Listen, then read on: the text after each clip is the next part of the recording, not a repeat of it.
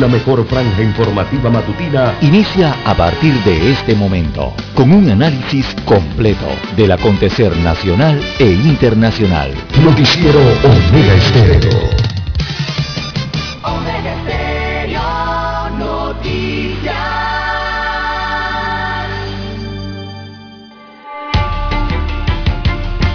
A continuación, los titulares, con los hechos que son noticias hoy.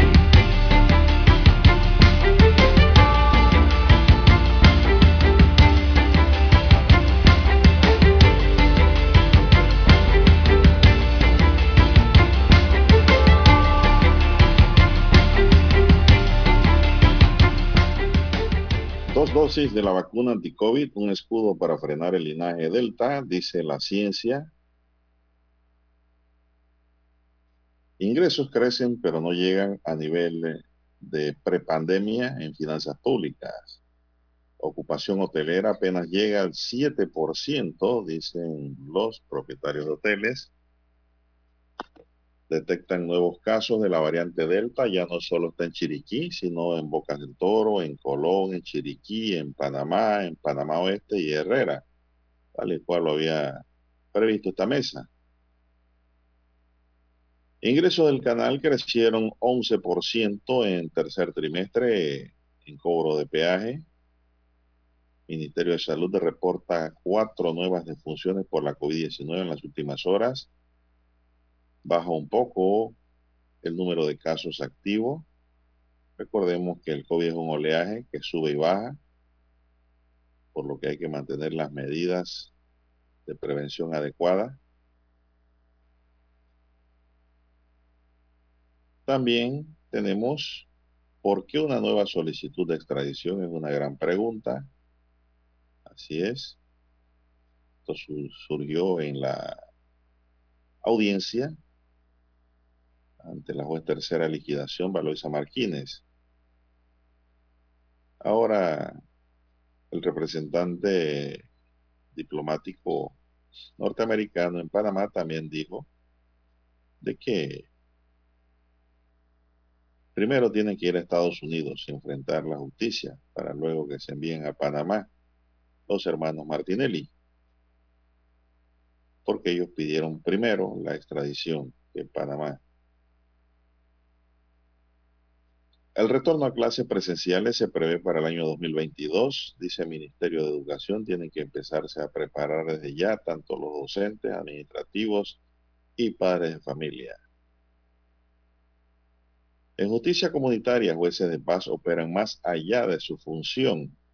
Siguen las quejas por este tipo de funcionario y el funcionamiento de los mismos. Un anteproyecto de ley pretende eliminar los nuevos incentivos fiscales en el turismo. Va a la Comisión de Comercio. También tenemos que Presupuesto 2022 limita compra de simulador en educación marítima. Asamblea Nacional analiza propuesta del MEF en materia de transparencia fiscal.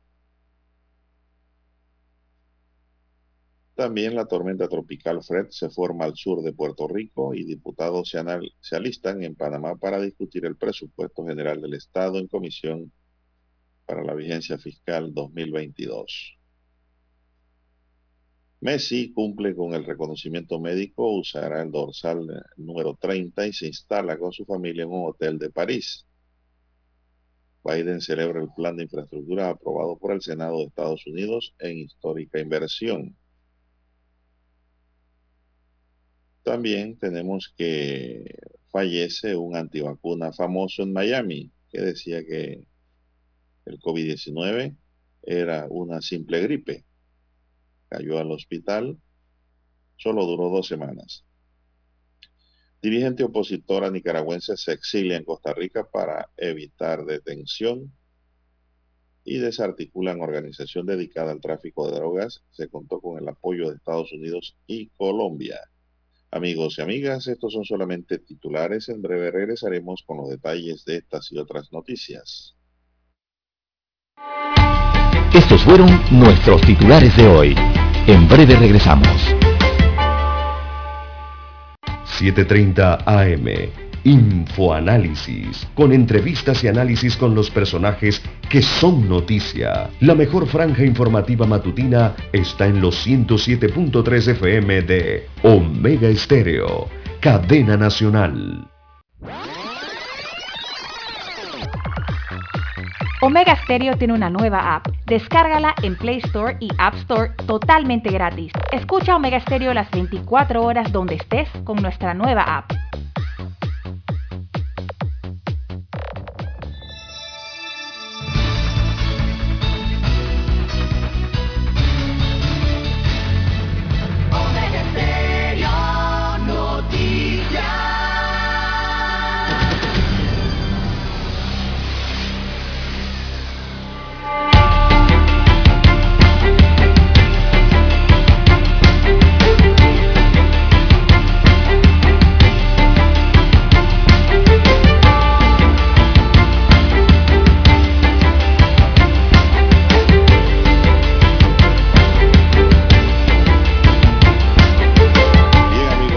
Amigas, muy buenos días.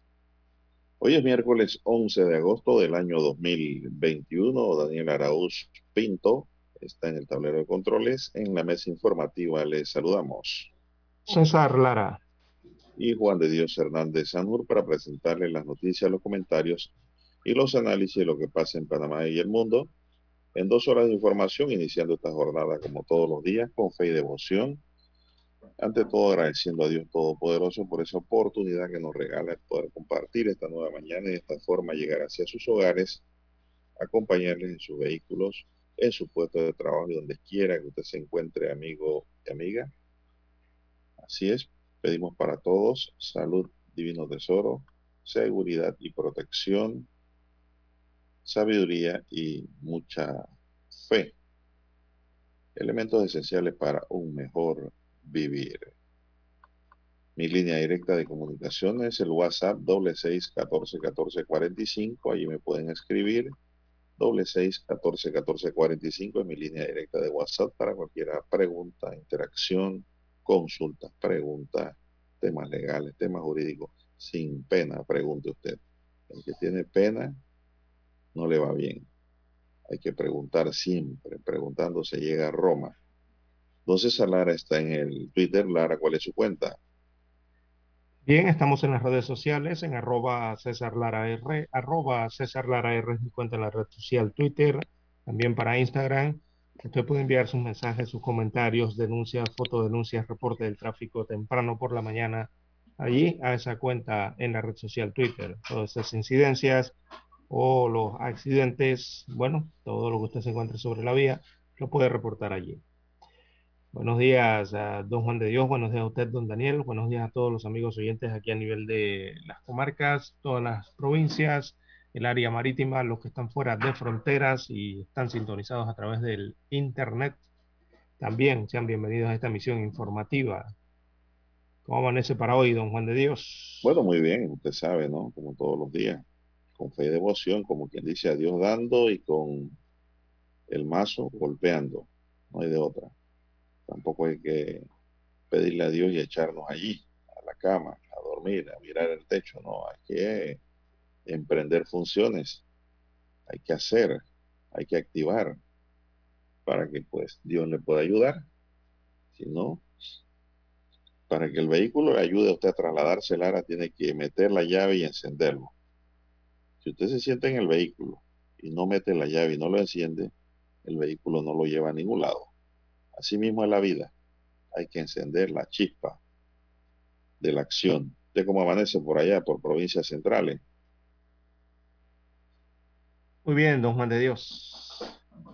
Bien. Bueno, el Ministerio de Salud informó ayer que se reportaron cuatro nuevas defunciones por la COVID-19 en las últimas 24 horas, por lo que el total acumulado de muertes ahora asciende a 6.918.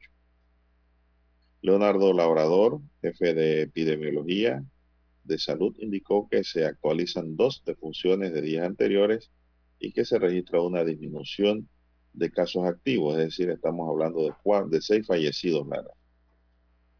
Cuatro registrados ayer y dos que estaban rezagados. Correcto. Así es, los casos activos suman 11.006. Hay 11.006 contagiados activos registrados. Debe haber mucho más, pero no están registrados porque no han sido sopados. En cuanto a los nuevos casos, Labrador indicó este martes se reportaron 900 luego de la aplicación de 11.588 pruebas, es decir, la positividad está ahora en 7.7%. Dijo que en aislamiento domiciliario hay 10.464 personas, mientras que en sala de hospital están recluidos 423 pacientes. Así es. Y en unidad de cuidados intensivos de UCI subió el número, don César. 119. Mm. Eso no es bueno. Labrador informó que para esta semana el RT bajó a 0.91. La semana pasada fue de 1.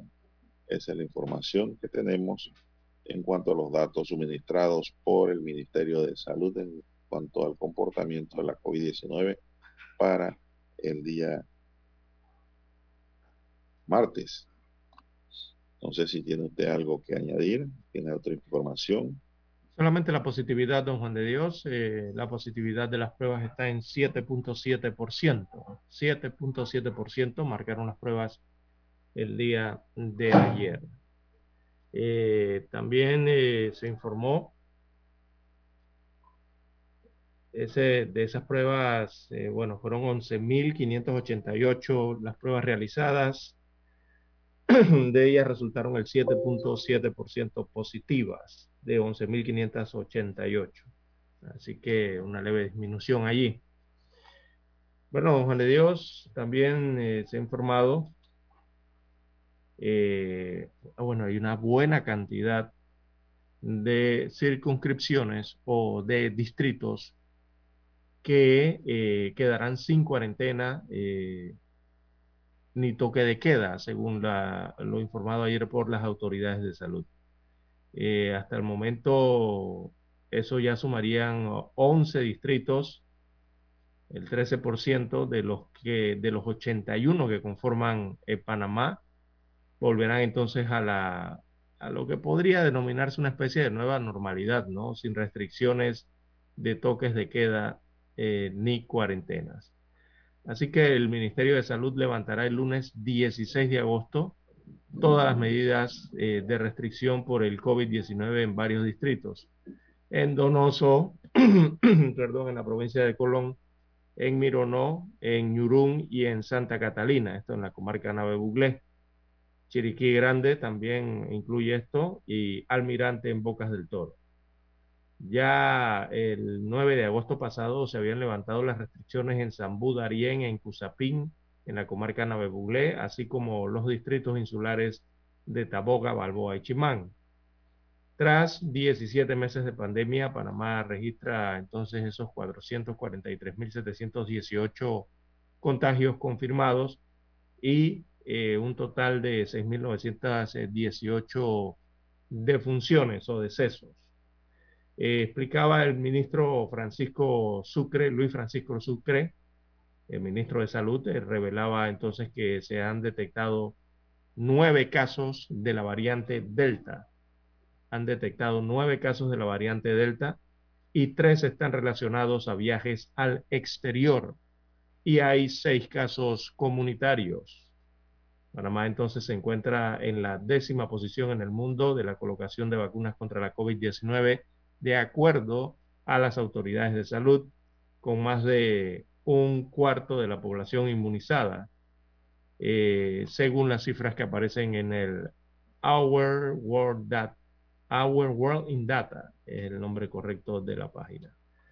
Así que así están algunas de las cifras referentes a la pandemia en nuestro país. Bueno, Sucre no reveló los lugares donde se han presentado los contagios, los cuales se identificaron luego de que se reforzara la secuenciación genómica y la vigilancia a través del Instituto Conmemorativo Gorgas, pero sí dijo que hay otras provincias con casos de Delta. Por ejemplo, informó que se tratan de las provincias de Bocas del Toro, mucha atención, ya llegó la Delta Bocas del Toro, a Colón, a Chiriquí, a Panamá, Panamá Oeste y a la provincia de Herrera.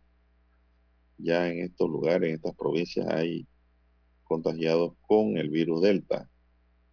En estas regiones se activaron los protocolos de salud y se redobló la vigilancia epidemiológica, Lara, pero ya nosotros lo habíamos aquí previsto y dicho que no había que ser, eh, como le digo, muy inteligente para saber de que en Panamá la Delta estaba ya hace rato, sino que no se había detectado, simplemente no los había atrapado la secuenciación genómica del Gorgas, pero sí ya, y en donde salen los primeros hay muchos más, Lara tenga la plena seguridad.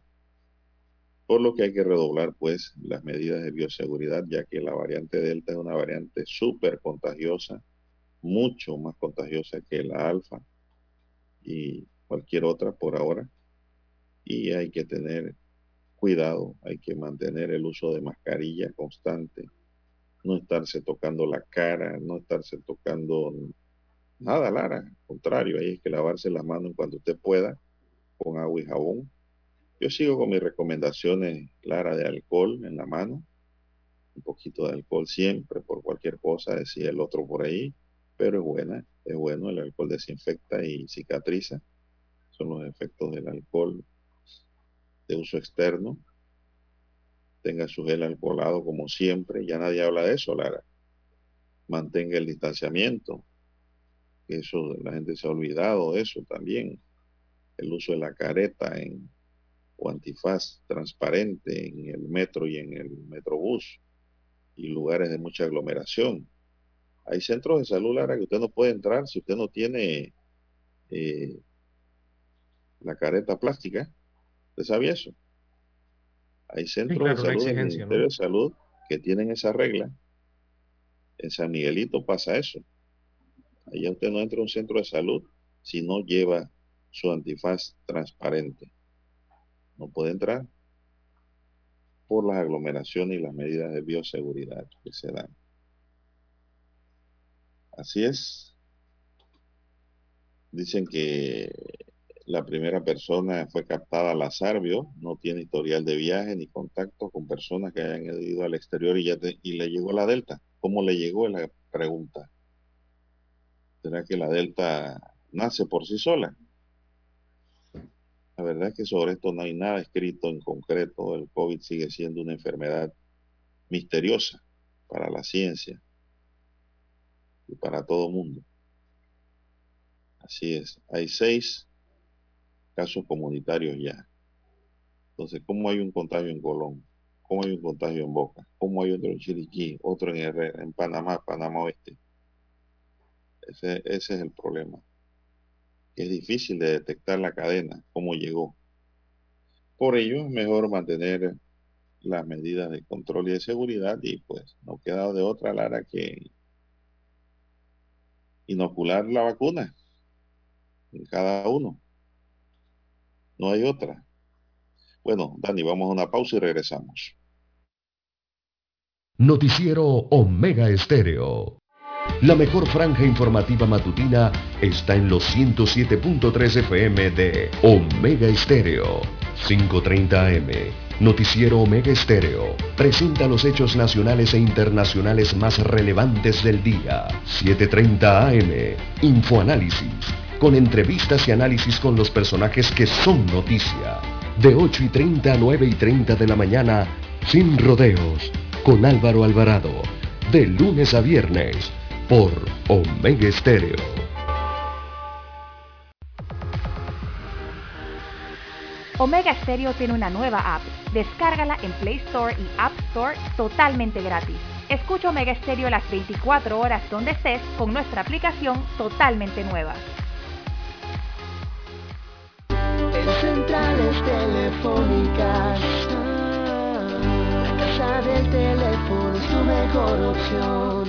asesoramos ofrecemos buena atención. Con años de experiencia trabajando para ti. La casa del teléfono, ubicados en Via Brasil y lista hermosa. La casa del teléfono, líder de telecomunicaciones. La casa del teléfono, distribuidores de Panasonic. Ven a visitarnos. La casa del teléfono 465 lsdtcorp.com Distribuidor autorizado Panasonic. Para anunciarse en Omega Estéreo, marque el 269-2237. Con mucho gusto le brindaremos una atención profesional y personalizada. Su publicidad en Omega Estéreo. La escucharán de costa a costa y frontera a frontera. Contáctenos 269-2237. Gracias.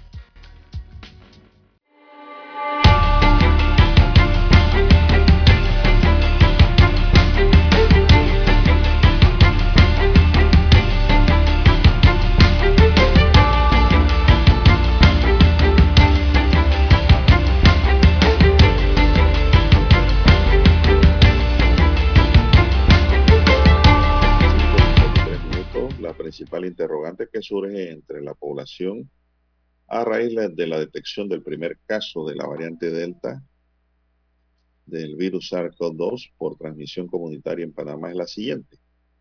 ¿Qué tan efectivas son las vacunas que se administran contra este linaje que emergió en octubre del año 2020 en India?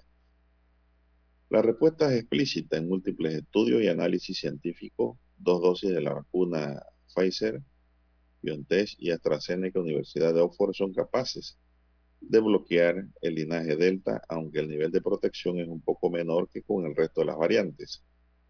Por ejemplo, un análisis científico realizado por investigadores del Instituto Pasteur en Francia y publicado el 8 de julio en la revista Nature concluyó que los anticuerpos de las personas que pasaron la COVID-19 no son muy efectivos contra la Delta.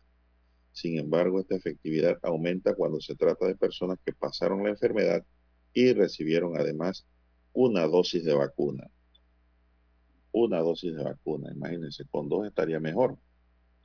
En un escenario similar al que se observa con personas no infectadas que reciben la vacuna, los anticuerpos generados con una sola dosis de Pfizer o de AstraZeneca no consiguen frenar al virus en los platos de cultivo de laboratorio, pero sí lo hacen cuando se tiene la pauta completa, plantea la publicación.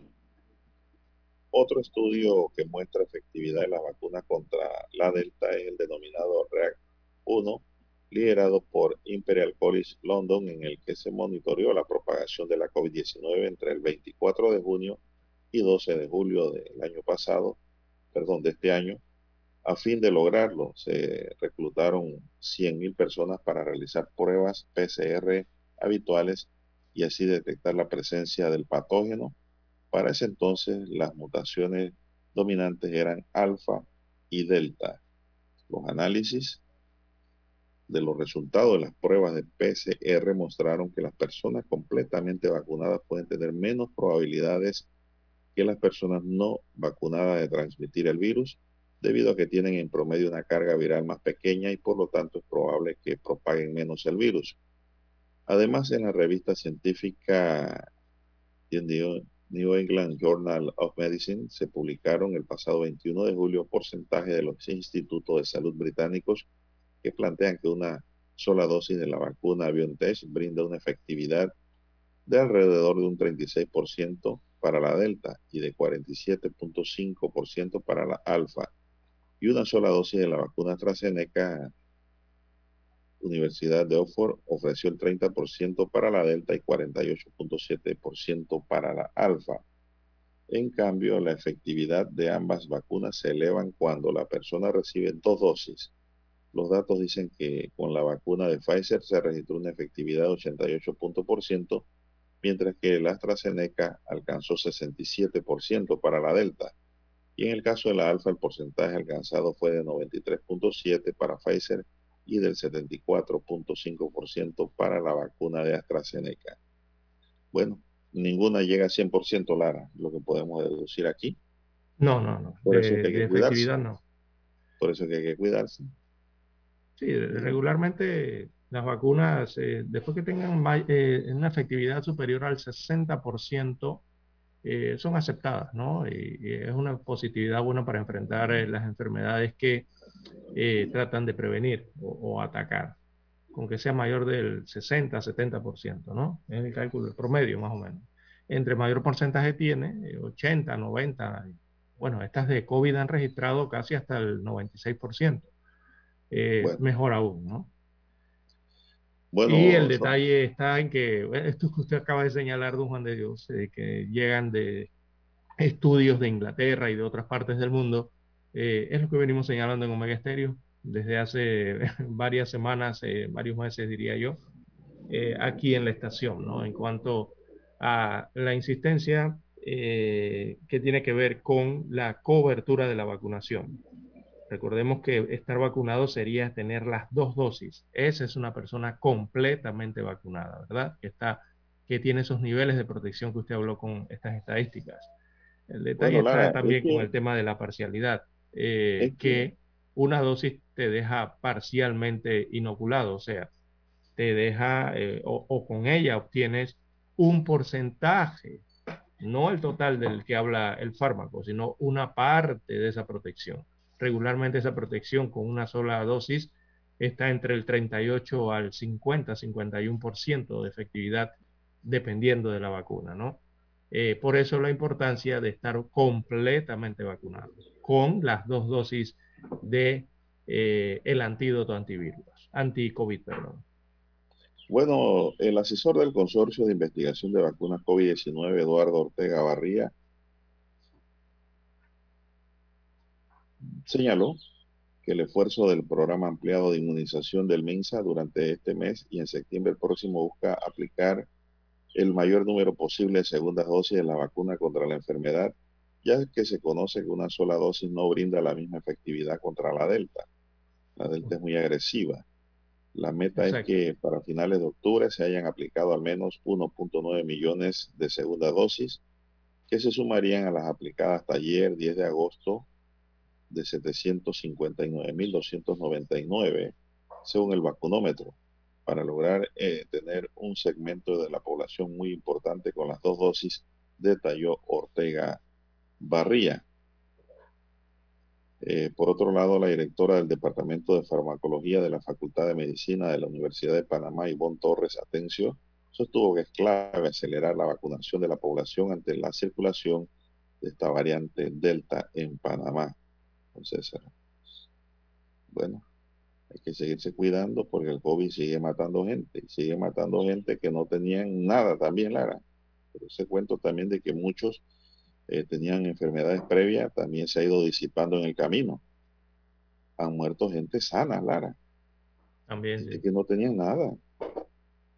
Esta enfermedad, digo, tiene un comportamiento extraño. Hay casas en donde una persona le ha dado COVID y al resto no. Ayer comentaba eso con un amigo que trabaja en una droguería. Así es. A unos vecinos también les ocurrió lo mismo. Eh, viven todos, como seis, siete personas en una casa y nada más se infectó una sola persona. Y todos vivieron esa semana allí y más nadie se contagió. Un comportamiento muy raro, de verdad, de la enfermedad. Porque si en una casa le da gripe a uno, a más de la mitad le da. Exactamente. Y entonces hay otro caso en donde le da a uno y le da a todos por igual. Es, la diferencia. Bien, vamos a hacer la pausa, don Dani, para escuchar nuestro himno nacional.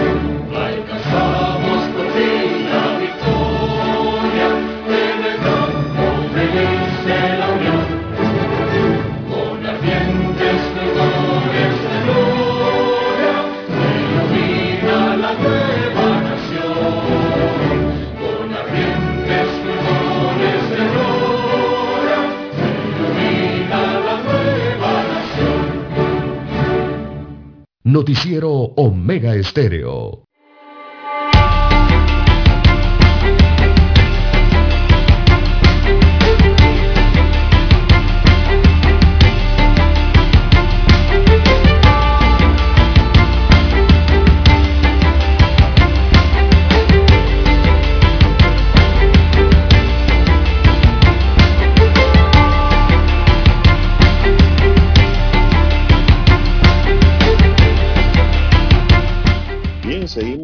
Las seis, cuatro minutos. Buenos días, Panamá. Están en sintonía de Omega Estéreo, cadena nacional. Bien, ya pasando tal vez, Lara, oiga, usted supuesto, Lara, de antes de pasar a otra materia, de que había un antivacuna en Estados Unidos muy famoso, Lara, y pues le, salió, le, salió la bruja en el camino. Yo se lo envié para varios. lo revisara. Se trata de un empresario convertido en uno de los referentes antivacunas más grandes y figura sobresaliente del marketing negacionista en Estados Unidos. Este murió a sus 55 años contagiado de coronavirus. Se trata del italiano Marco de Beglia, quien contrajo el virus hace dos semanas y que hasta antes de ser internado grave afirmaba que la pandemia se trataba de una conspiración de las empresas farmacéuticas de Beglia vivía en Miami y era un experto en marketing, empresario de profesión que utilizó para su campaña contra la vacunación contra la COVID-19. Y su muerte fue anunciada por sus propios amigos a través de las redes sociales en las que él había publicado que el virus es una mentira. Uno de sus amigos que anunció el fallecimiento, Stefano Versailles, empresario también en Miami, escribió en Facebook es fácil señalar a un hombre que ha elegido no vacunarse y luego muere de COVID y pidió no apuntar con el dedo a la víctima. Sería más difícil preguntarse cómo una persona inteligente, un excelente profesional, acabe siendo víctima de un flujo continuo de fake news que lo invita a no proteger su salud, reflexionó su amigo. Es decir, que por estar haciéndole caso a la ola de la no vacuna Lara, pagó con su vida. El, eh, el contagio de el fallecido de apellido Beglia eh, ocurrió hace alrededor de dos semanas. En los primeros días tuvo un comienzo suave, lo que parecía confirmar la postura del empresario de que todo se trataba de una gripe normal. Luego padeció un repentino empeoramiento de la infección y fue llevado a la unidad de terapia intensiva de un hospital en Miami. Es decir, no fue a tiempo. En las redes sociales escribió también, si mueres de un infarto es COVID y si mueres por la vacuna es un infarto. Él lo escribió. También había desacreditado las vacunas en sus libros Cero Competidores y Fórmulas de Posicionamiento de Marca, que complementaba con su consultoría a empresas italianas para ingresar al mercado de los Estados Unidos. Para ser coherente con su postura, nunca se vacunó ni tomó ninguna medida de precaución para evitar el contagio que le llegó estaba casado en Estados Unidos y tenía un hijo, Lara. Es la información que nos llega del diario, página 12.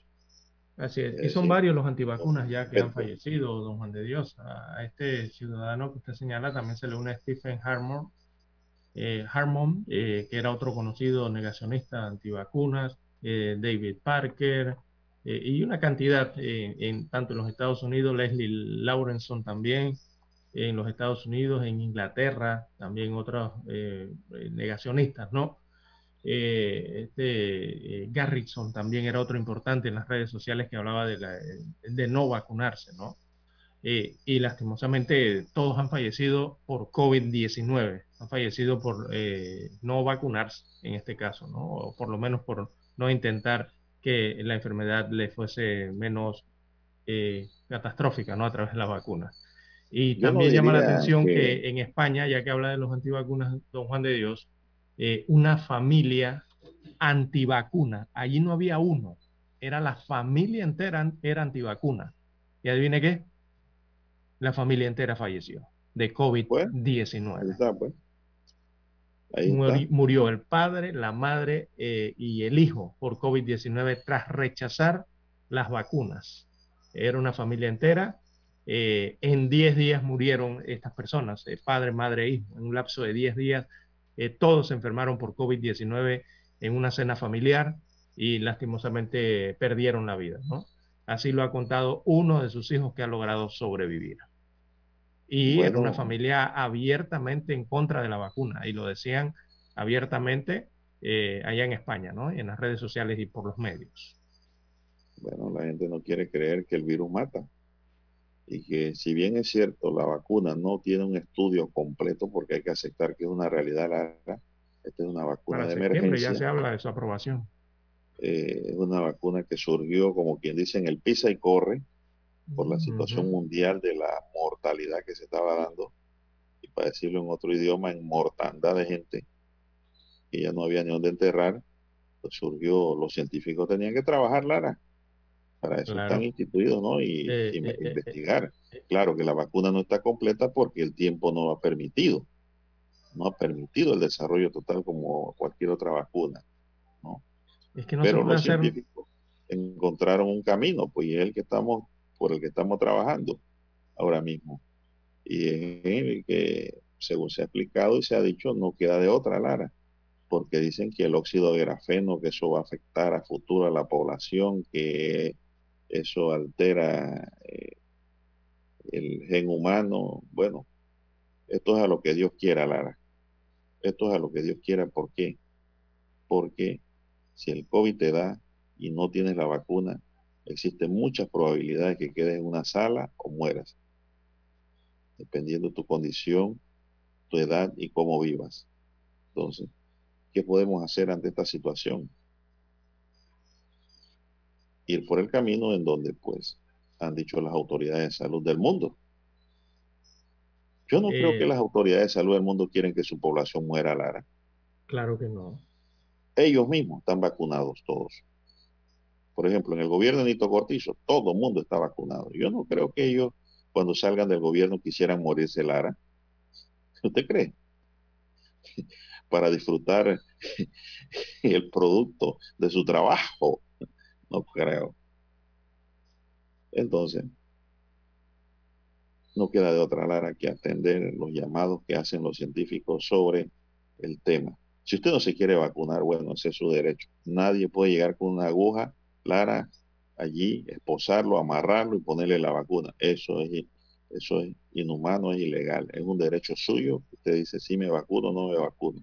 Pero lo curioso de esto es que los que propagan eh, la propaganda o publicidad de que no hay que vacunarse porque eso hace daño, están muriendo, Lara.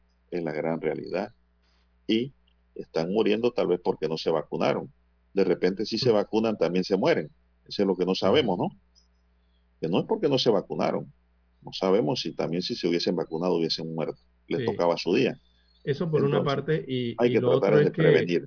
Sí, eso por una parte y antes de ir a la pausa, lo otro es que las vacunas evidencian hasta el momento que bajan la posibilidad de que los que están vacunados puedan contagiar a otras personas que no están inmunizadas hasta el momento y ese porcentaje es de la mitad, 50%. Claro, porque va reproduciendo el virus.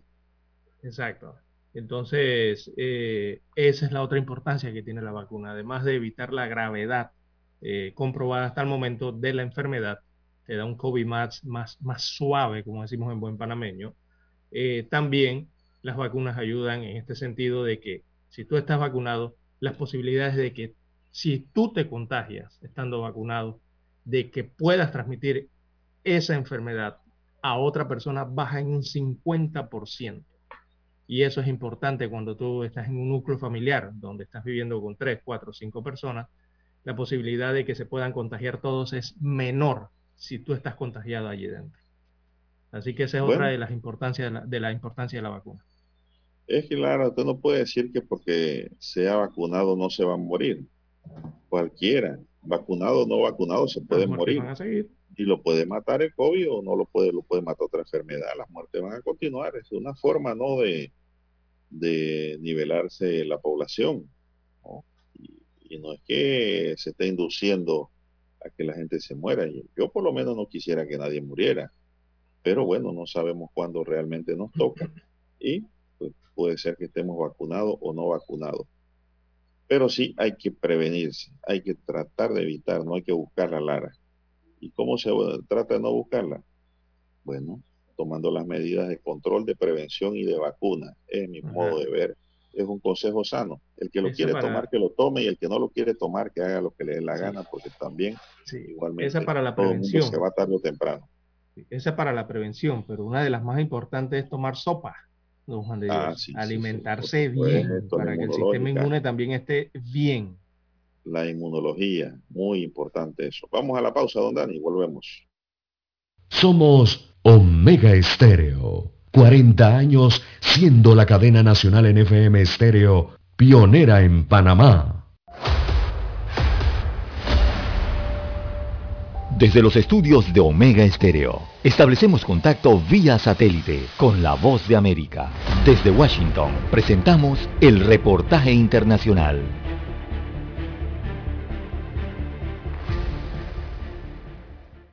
El gobernador del estado de Nueva York, Andrew Cuomo, renunció el martes tras una investigación según la cual él acosó sexualmente a 11 mujeres y ante la creciente presión legal y los llamados del presidente Joe Biden para que abandonara el cargo.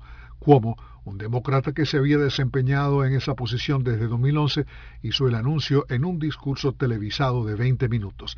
La investigación determinó que Cuomo besó o hizo comentarios inapropiados a mujeres, incluidas trabajadoras del gobierno, actuales y anteriores, una de las cuales era policía del estado de Nueva York, y tomó represalias contra al menos una mujer que lo acusó de conducta sexual inapropiada.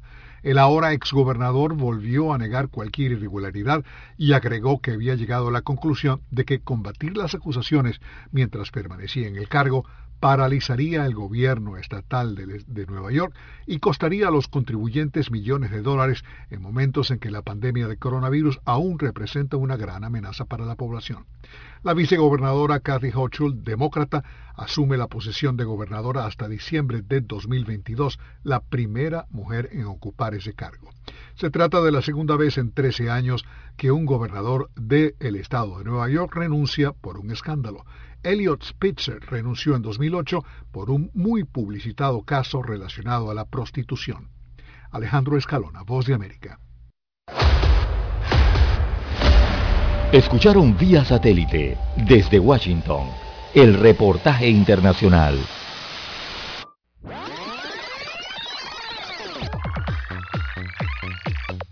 Omega Stereo tiene una nueva app. Descárgala en Play Store y App Store totalmente gratis. Escucha Omega Stereo las 24 horas donde estés con nuestra aplicación 100% renovada.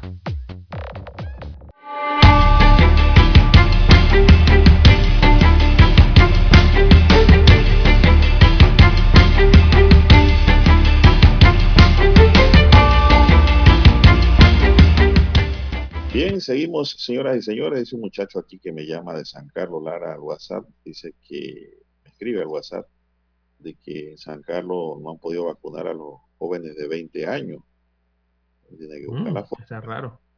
Raro porque por acá sobran las vacunas. Sí, sí, está raro porque están incluidos dentro del proceso de vacunación a través de eh, las escuelas y, es muy raro porque hay, hay un personal importante, tanto de cuentan con doble personal de la Caja del Seguro Social y del Ministerio de Salud. San Carlos tiene policlínicas de la Caja del Seguro Social, por eso me extraña, ¿no? Regularmente donde están estas policlínicas es donde, donde se da el mayor porcentaje de vacunación, más rápido, vacunan más rápido, pues, a lo que me refiero. Ahora, si usted no va cuando lo convocan, ¿quién, quién tiene la culpa, no? Exacto, sí. Tiene que ir a hacer su fila el problema que todo lo queremos expresar en Panamá también a veces. hay que hacer fila. Donde uno llega ahora, hay que hacer fila. A veces hasta para entrar al supermercado y más que ahora que soltaron el vale digital. Las filas se crecen en los supermercados y en los lugares de expendio de medicinas y de alimentos. Y hay que hacer fila y hay que esperar, punto, sin desesperarse. Bien, Lara, vamos a entrar en otra materia después de escuchar tanto los alegatos de la Fiscalía como de los 39 abogados defensores. La jueza tercera de liquidación de la causa penal, Valoisa Martínez, se acogió al término de los 30 días hábiles para decidir si llama a juicio a los 51 implicados o decreta algunos sobreseimientos. Pasadas las 3 de la tarde de ayer, concluyeron los alegatos del último abogado defensor, Por ello, a las 3 y 15, los medios afuera del Teatro Balboa, sede temporal del juzgado tercero liquidador de causas penales, conocieron la decisión de Martínez. La jueza se acogería al término que marca la ley debido a lo voluminoso del expediente, que está compuesto por al menos 320 tomos, además por la cantidad de implicados en la investigación. El fiscal Adesio Mojica manifestó al término de la audiencia que todos los implicados serán llamados a juicio por la jueza en base a las pruebas que ellos presentaron. es lo que dice el fiscal. Hay que ver qué dice la jueza. En la sesión matutina de ayer presentaron sus alegatos tres defensores, por lo cual solo faltarían dos juristas en explicar sus consideraciones en la audiencia preliminar del caso Blue Apples. En la sesión vespertina presentarían sus alegatos el abogado Ricardo, el abogado de los hermanos Ricardo Alberto y Luis Enrique Martinelli Linares, quienes en la actualidad se encuentran en Guatemala a la espera de un proceso de extradición a Estados Unidos. La solicitud para extraditar a Panamá los hermanos Martinelli no ha llegado todavía a Guatemala. Lo tiene la Cancillería y está en trámite. En ese sentido, ayer la canciller panameña Erika Mons indicó que apenas este lunes en la tarde recibió una notificación por parte de la juez Martínez que requiere la presencia de los hijos del expresidente Ricardo Martinelli para que concurran al juicio por supuesto soborno en el caso Blue Apple. Por esta investigación, la Fiscalía pide llamamiento a, de 51 implicados por los supuestos delitos de corrupción de servidores públicos, por blanqueo de capitales, asociación ilícita para delinquir y también por delitos contra la fe pública. Eso es lo que se dio ayer. Ha llegado esa solicitud entonces a la Cancillería. Eh, recordemos que la Cancillería es el conducto ¿no? Eh, por el cual se, se comunican, eh, tendrían que comunicarse ambas autoridades jurisdiccionales entre Panamá y, y, la República de Guatemala, ¿no? Así se comunicarían. bueno, llegó el día de ayer y la, la jueza panameña entonces tiene 60 días para formalizar la solicitud de extradición, a la cual eh, también eh, se le tiene que dar curso a través de la Cancillería de la República, ¿no? ¿Quién es quien entrega estas eh, a las autoridades guatemaltecas pertinentes que están llevando estos temas para poder conectar ambos, ambas jurisdicciones judiciales? Bueno, y sobre el tema de la extradición, Lara, ayer habló Stewart Tuttle. ¿Sabe quién es? No, no, refresque él es El jefe, él es el jefe de la misión de la Embajada de Estados Unidos en Panamá. Recuérdese que, que aquí no hay embajador. Él dijo ayer que el pedido de la juez Valocia Martínez no afectaría en ningún sentido el trámite de extradición de Ricardo Alberto y Luis Enrique Martinelli Linares a los Estados Unidos. Entiendo que realmente esos casos se manejan por orden de prioridad. O sea que quien pide primero tiene el derecho de llevar al sujeto si se lo aprueba la extradición. Así que no estamos preocupados por eso, dijo Tuttle al periodista Edwin Cabrera. Estados Unidos pidió la extradición a Guatemala desde el 3 de julio del año 2020. Si Panamá quisiera tener la oportunidad de llevarlos a juicio, aquí tendrá ese derecho después de que esos hombres pasen el tiempo necesario en una cárcel norteamericana por los delitos que han cometido, agregó el representante diplomático norteamericano en Panamá. La solicitud para extraditar a Panamá a los hermanos Martinelli no ha llegado a Guatemala todavía. Ayer, la canciller Erika Mognis indicó que apenas este lunes en la tarde recibió una notificación de parte de la juez que requería la presencia de los dos panameños. La canciller señaló en Telemetro reporta que el pedido de Marquines será enviado a la Dirección Jurídica de la Cancillería que recibe esa documentación y procede a notificar a la contraparte de esa solicitud. La juez tiene 60 días para formalizar su solicitud. Los hermanos Martínez fueron detenidos el 6 de julio de 2020. a lo mejor cuando llegue esa nota ya, Lara, ya irán en el avión hacia Estados Unidos a rendir cuentas y a defenderse, ¿no? También donde quiera que vayan estarán amparados bajo la presunción de inocencia por disposición del derecho humano universal. Así que ese es el periodo de tiempo, entonces, que se da el trámite de eh, las solicitudes o las peticiones de extradición. Toman hasta ese tiempo. Sí, así es. Hasta 60 días. Pero el, diplomático da por descontado de que primero van para allá. Después sí, según escuché su declaración. Pudieran venir a Panamá. Bueno, porque él está claro. Si primero los envían acá, a Estados Unidos no van más, claro. Porque Panamá no tiene extradición de sus nacionales según la Constitución. Pueden pedirlo y no se llevan. Por eso fue que Noriega nunca lo enviaron primero a Panamá, claro, sino que lo enviaron primero a Francia para darle curso, curso al debido proceso y al derecho de extradición por, por prioridades. Vamos a ver qué acontece sobre esta materia. Son las 6.24 minutos, señoras y señores. 6.24 minutos en su noticiero Megesterio, el primero con las últimas. ¿Qué más tenemos ahí en agenda, Lara? ¿Tienes algo interesante allí? Eh, bien, don Juan de Dios. Bueno, eh, eh, para el, en cuanto al tema anterior, también recordemos que un grupo de importantes diputados aquí de la Asamblea Nacional eh, de, y, es un grupo de diputados de varias bancadas, no simplemente de la bancada Cambio Democrático, sino de las otras bancadas legislativas, eh, reclamaron también al Ministerio de Relaciones Exteriores o a la Cancillería, eh, exigiendo o, pidiéndole a la Cancillería, exigiéndole que precisamente haga eso, exija a la República de Guatemala principalmente el respeto de la inmunidad eh, a los hermanos Martinelli. Eh, sobre todo por el hecho este de que recordemos que eh, hay una convención de Viena y señalan los diputados de Panamá, de diferentes bancadas, que en esa convención de Viena también cubre a los integrantes del Parlamento Centroamericano para la CEN. recordemos que ambos hermanos están detenidos desde hace más de un año, tienen más de 13 meses de estar eh, en prisión. ¿no? Así que están pidiendo esto también eh, ellos en la Asamblea Nacional eh, respecto a lo que podría catalogarse como una especie de colegas, si nos referimos a que están cubiertos todos por inmunidad. Bueno, seguimos, son las 6.25 minutos. La justicia comunitaria de paz que reemplazó a los corregidores en la solución de los conflictos en las comunidades se encuentra en el ojo de la tormenta ahora.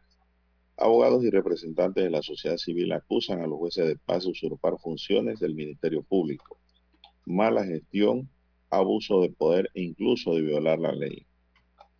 El presidente del Colegio Nacional de Abogados, Juan Carlos Araúz, fue enfático y advirtió que los jueces de paz usurpan funciones del Ministerio Público al tener competencia para investigar delitos menores por lo que anunció que la próxima semana interpondrá ante la Corte Suprema de Justicia una demanda de inconstitucionalidad contra la Ley 16 del 17 de junio de 2016 que creó la jurisdicción de paz. Recalcó que la jurisdicción de paz carece de una estructura que le permita funcionar ordenadamente, toda vez que a su juicio no hay actividad en la toma de decisiones para resolver los problemas comunitarios. Según Araúz, los jueces de paz se han convertido en autoridad sancionadora que aplican multa a las personas en lugar de buscar solución alterna a los conflictos. Por su lado, el exdefensor del pueblo, Juan Antonio Tejada, también criticó la figura de los jueces de paz, cuya gestión calificó como carente de eficacia. Tejada dice en cambios sustanciales en la jurisdicción de paz que debe estar adscrita al órgano judicial, al tiempo que se debe reforzar el proceso de selección de su personal, ya que no tienen garantías de independencia e imparcialidad, dado que su nombramiento depende del alcalde, lo que politiza su designación. Esto es muy cierto.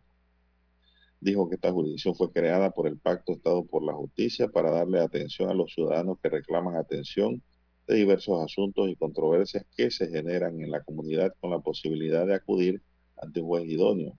Sin embargo, el pacto de Estado por la justicia se ha burocratizado, dejando de lado el inicial compromiso de la transformación del sistema de justicia para solo quedar atendiendo el tramo previo al examen a los aspirantes a magistrado de la Corte. Por su parte, el defensor del pueblo, Eduardo Leblanc, coincidió con la necesidad de introducir cambios en la figura del juez de paz. Sin lugar a duda debemos hacer cambios fundamentales a la justicia de paz que se ha convertido en todo menos en casa de paz. La Defensoría recibe múltiples quejas, hasta hemos puesto denuncia en la Procuraduría General de la Nación por sus actuales, tuiteó. Carlos Lee de la Alianza Ciudadana Pro Justicia opinó que desde su creación la justicia de paz no ha recibido del apoyo necesario para su implementación y tampoco se ha realizado una debida capacitación de sus jueces a fin de que cambien su mentalidad inquisitiva y asumen el enfoque restaurativo y conciliador.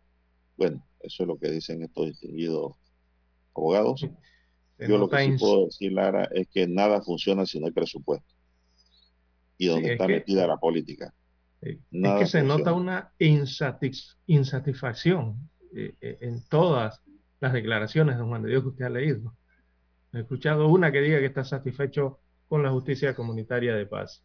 La justicia de paz está en, qué esfera, don Juan de Dios. Eh, ellos están en el municipal, en el ejecutivo. Ellos son una figura etérea, pero el que allí los que deciden son no son parte de no son parte del judicial o si son parte del judicial. No son parte del judicial, ni son parte del ejecutivo. Siguen siendo un apéndice de los gobiernos municipales, Lara, en todo el país.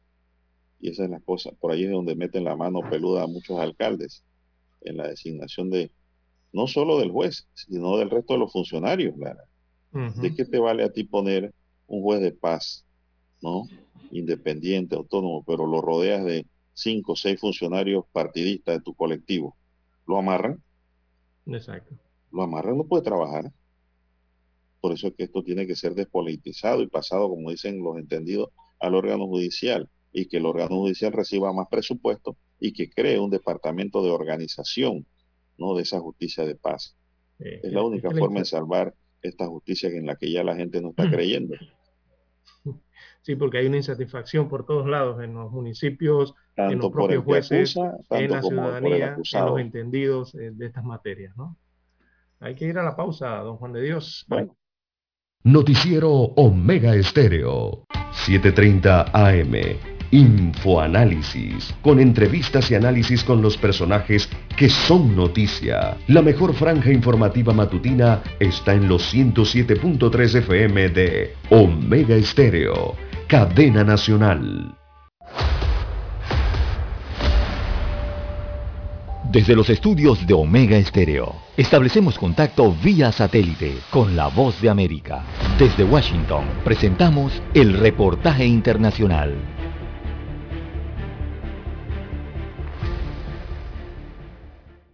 Una tormenta tropical que en las próximas horas podría convertirse en la sexta con nombre en la temporada se llamaría Fred. Avanza amenazante hacia varias islas del Caribe que ya están bajo alerta y el Centro Nacional de Huracanes con sede en Miami está siguiendo de cerca su movimiento. La tormenta tropical, según el último reporte, se encuentra al nordeste del Mar Caribe, cerca de la isla de Guadalupe, y registra vientos máximos sostenidos de 55 kilómetros por hora y el alerta se emitió para varios territorios como Puerto Rico, las Islas Vírgenes de Estados Unidos, República Dominicana, Haití y Bahamas además de un aviso activo para las islas Martinica, Dominica, Saba y San Eustaquio, entre otras. Según los especialistas, las fuertes lluvias producto de la tormenta podrían llegar a los 15 centímetros en algunos puntos, causando advertencia de inundaciones y causando graves daños debido a los fuertes vientos. Las autoridades están lanzando llamados a los habitantes de sus regiones para que implementen medidas de seguridad y prevención que se acostumbran antes de la llegada de estos fenómenos naturales. Héctor Contreras, Voz de América, Washington. Escucharon vía satélite desde Washington el reportaje internacional. Problemas de tierra, accidentes graves, reclamos a aseguradoras, incumplimientos de contratos, reclamos de herencias, todo asunto civil y penal, consulte al 6614-1445. Ahora contamos con el servicio de asesoría, confección de pliegos de cargos, impugnación y defensa en materia de contrataciones públicas. 6614-1445.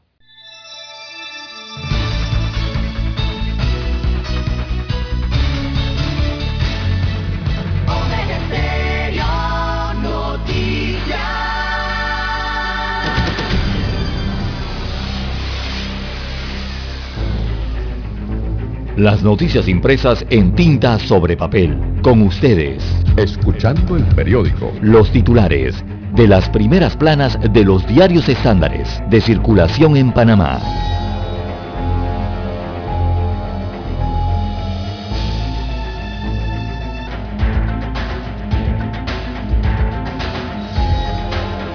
Bien. Bien, vamos con la estrella, pues, don César. Así es. La decana de la prensa nacional titula para este miércoles 11 de agosto del año 2021. La adopción, una puerta cerrada para las víctimas de los albergues, el caso de Yariela Herrera, es tratado hoy como tema principal en el diario La Estrella de Panamá. Esto está en la página 4A y en la página 5A. Es de una serie de reportajes que viene publicando el diario La Estrella de Panamá. Yariel Herrera tiene 24 años y narra que fue ingresada en un albergue con tan solo dos años. El sistema judicial tardó 15 años en resolver la patria potestad de sus padres, lo que le imposibilitó vivir con una familia acogente o extendida. Cuando se resolvió su situación, tenía 17 años de edad y ya nadie deseaba adoptarla con esa cantidad de años. Imagínese usted la problemática que tiene que ver con este tema. Ese problema, un problema en la CENIAF que no ha podido resolver. Ahí las adopciones demoran demasiado. Así es. Bien, es el principal reportaje que presenta el diario La Estrella de Panamá como titular. También destaca hoy la primera plana de la decana de la prensa nacional del patrimonio histórico entre la desidia y los políticos.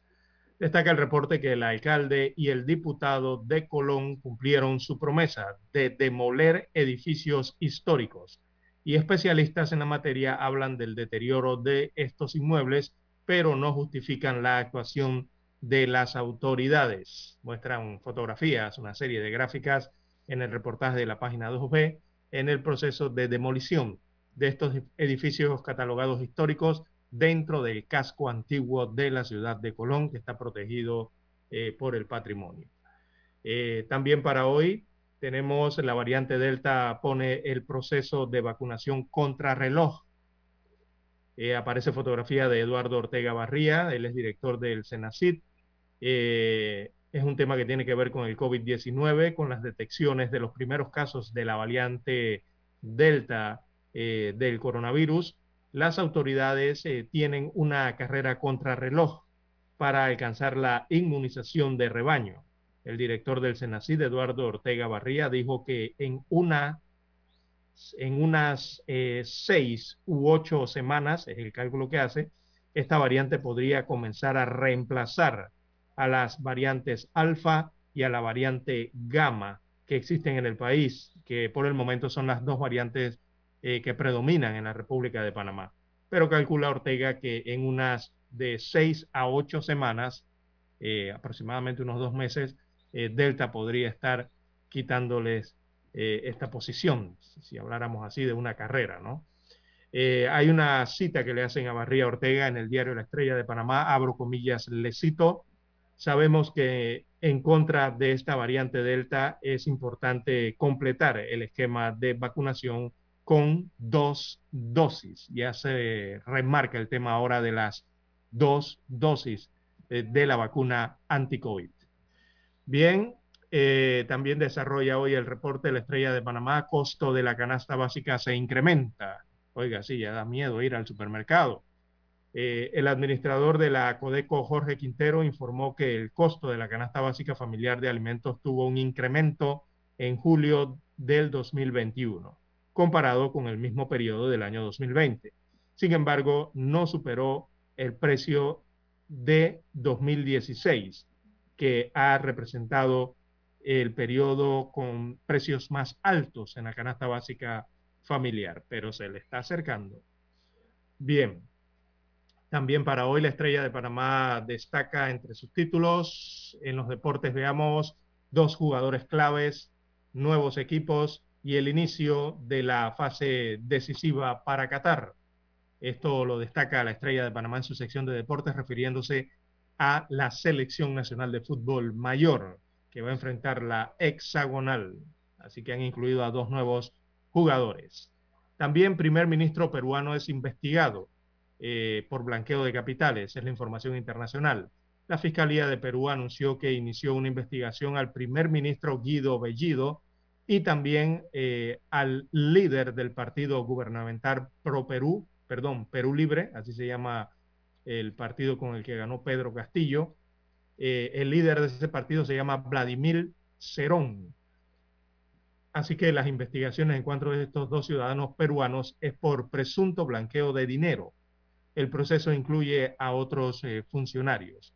Tiene que ver con el tema de la recolección de fondos en algunos puntos de Perú por parte precisamente de esa agrupación política. Se está investigando al respecto. Eh, también los 500 años de la caída de Tenochtitlán. Bueno, los mexicanos celebran el próximo viernes 13 de agosto los 500 años de la conquista de la Ciudad de México o la caída de Tenochtitlán, con el reto de situar los hechos en su contexto histórico. Así versa la principal fotografía del diario La Estrella de Panamá en portada. El programa incluye fórmulas innovadoras de expresión como la música rap, y, videojuegos, además de las expresiones artísticas como las que muestra entonces la gráfica en el centro de la Ciudad de México. El cuadro COVID-19 de la Estrella de Panamá destaca para hoy las cifras, veamos, 443.718 casos confirmados. Eh, son los casos eh, que se han registrado a lo largo de la pandemia en Panamá. También el total de fallecidos a lo largo de la pandemia ha sido de 6.918 decesos. Específicamente, en la última jornada eh, se reportaron 900 nuevos casos o 900 nuevos contagios de, de la COVID-19 en el país. Veamos acá el resto de las cifras. Tenemos que ayer se reportaron eh, cuatro fallecimientos eh, por COVID-19, es la cifra oficial que destaca el Ministerio de Salud. Eh, a ese cuadro hay que agregarle dos muertes acumuladas. Así que en total ayer se oficializaron seis decesos por COVID-19 en el país. En cuanto a los recuperados, tenemos la cifra de 425.794, es la cifra de pacientes o personas que se han logrado restablecer, se han logrado curar de esta enfermedad. Bien, estos son los títulos que presenta en portada el diario La Estrella de Panamá. Ahora revisemos la primera plana del diario La Prensa. Bueno, la prensa dice, mi sueño es ganar otra Champions, dice Lionel Messi. Compareció en el Parque de los Príncipes, ganador de cuatro ediciones en el Fútbol Club del Barcelona Lionel Messi aseguró ayer que todavía tiene el sueño de ganar otra Champions durante su presentación con el Paris Saint-Germain. Ocupación hotelera apenas llega a un 7%, dice, en turismo al país no llegan suficientes turistas para llenar las 32 mil habitaciones que hacen parte de la oferta de hospedaje. Apenas se registró 7% de ocupación entre enero y julio de este año, cuando el nivel óptimo debería ser 60%. Bueno, hay que entender la situación en la que estamos. Dos dosis de la vacuna anti-COVID, un escudo para frenar el linaje Delta. La principal interrogante que surge entre la población a raíz de la detección del primer caso de la Delta en Panamá es la siguiente. ¿Qué tan efectivas son las vacunas que se administran contra el linaje que emergió en octubre de 2020 en India? Más interrogantes se dan. Otros titulares de la prensa hoy dicen, ingresos crecen pero no llegan a nivel prepandemia. Los ingresos corrientes recaudados por el gobierno central sumaron 3.216.4 millones de dólares, cifra que representa un aumento de 695.3 millones o 27.6% respecto a lo que se había presupuestado para el periodo y de 487.5 millones de dólares, o sea, 17.9% si se compara con lo recaudado en el mismo periodo del ejercicio anterior. En otros titulares, hoy la prensa nos dice, ingresos del canal crecieron 11% en tercer trimestre en cobro de peajes. El canal de Panamá, que cumplirá 107 años de operaciones el próximo domingo 15 de agosto, eh, informó, reportó ingresos totales de 2.913 millones de dólares en los primeros nueve meses del año fiscal 2021 detectan nuevos casos de la variante Delta en Bocas del Toro, en Colón, en Chiriquí, en Panamá, Panamá Oeste y Herrera. Así que a redoblar vigilancia y cuidado. Minsa reporta cuatro defunciones y dos rezagados por COVID-19 en las últimas horas. Baja el número de casos activos. Porque una nueva solicitud de extradición en el caso Blue Apple, eso lo señala, eso lo señala pues un reportaje preparado por Rodrigo Noriega. Más titulares, pues a Marquínez se acoge al término para decidir en el caso Blue Apple supuesto por los supuestos cuatro delitos que se investigan o que investigó el Ministerio Público. Minsa levanta cuarentena dominical en distritos de La Chorrera, Las Tablas y Los Santos jueces de paz operan más allá de su función en justicia comunitaria. El retorno de clases presenciales se prevé para el año 2022, dice el Ministerio de Educación. El proceso en sí es una meta, dicen facilitadores del Pacto del Bicentenario en Democracia, el proceso de diálogo nacional que se inscribe en el Pacto del Bicentenario Cerrando Brechas está ya en sus últimas etapas, confirmaron miembros del Comité Consultivo de la iniciativa. Asamblea Nacional analiza propuesta del MEF en materia de transparencia fiscal en agenda legislativa. Más titulares, un anteproyecto de ley pretende eliminar los nuevos incentivos fiscales en el turismo. La diputada Zulay Rodríguez presentó una propuesta que modifica la ley 122 sobre incentivos a la industria turística diputados se alistan para discutir el presupuesto general del Estado en comisión. Los diputados de la Comisión de Presupuesto de la Asamblea tienen previsto comenzar en los próximos días las vistas fiscales como paso previo a la aprobación del proyecto que dicta el presupuesto general del Estado para la vigencia 2022. También el presidente John Biden celebra el plan de infraestructura aprobado por el Senado en la creación de plazas de trabajo el proyecto de ley que aún necesita ser aprobado en la Cámara de Representantes financia obras en carreteras, puentes y puertos, así como agua potable e Internet de banda ancha. Guillermo Felino Jones quiere demostrarle al mundo que todavía le queda algo en el tanque. Esto se trata, Lara, del boxeo profesional. Amigos y amigas, a sus 49 años, el pugil panameño Guillermo Felino Jones encarará la qué bien pudiera ser su última oportunidad de volver a los tiempos pasados, ¿no? Cuando, pues, demostró una capacidad buena en lo que es el boxeo. Quiere volver a los primeros planos del boxeo profesional, Lara. 49 años. Yo creo que está en la edad de agarrarse contigo en el tinglado. Yo creo que sería una pelea bastante pareja. me recuerda, eh, pero en el fútbol al portero este que tiene más de 40 años en Italia también. Wow. Bueno, así es. Venezuela tuvo un campeón mundial de muchísimos años, de muchísima edad, Lara. apellido Lumumba estaba, para los que se acuerdan de los comentarios de Don Moyo y Gaza en aquellos tiempos, ¿no? De la radio en Panamá. Ese fue un gran boxeador de muchos años. Nadie le ganaba.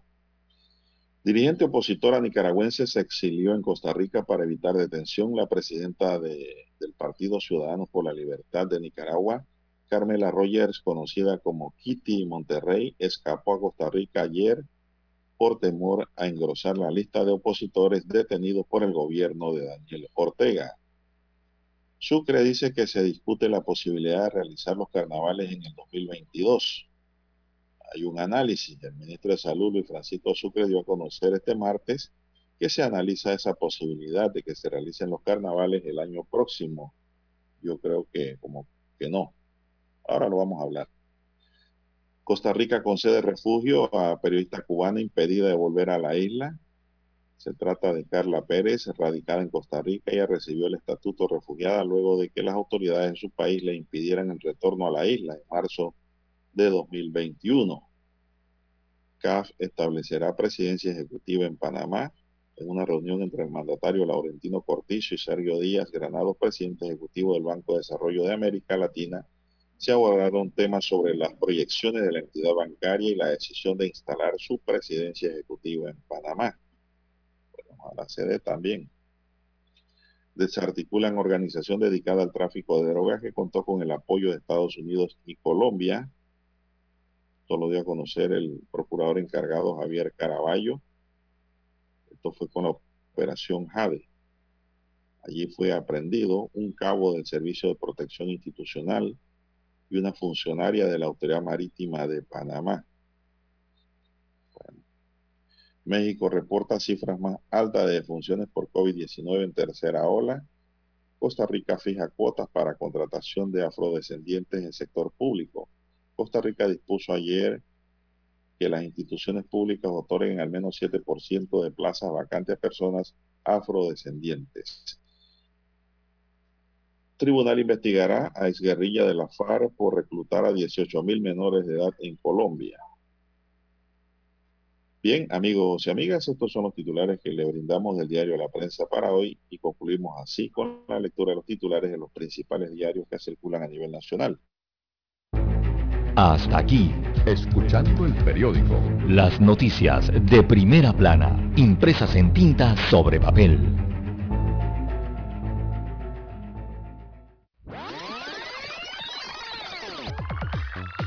Omega Stereo tiene una nueva app. Descárgala en Play Store y App Store totalmente gratis. Escucha Omega Stereo las 24 horas donde estés con nuestra nueva app.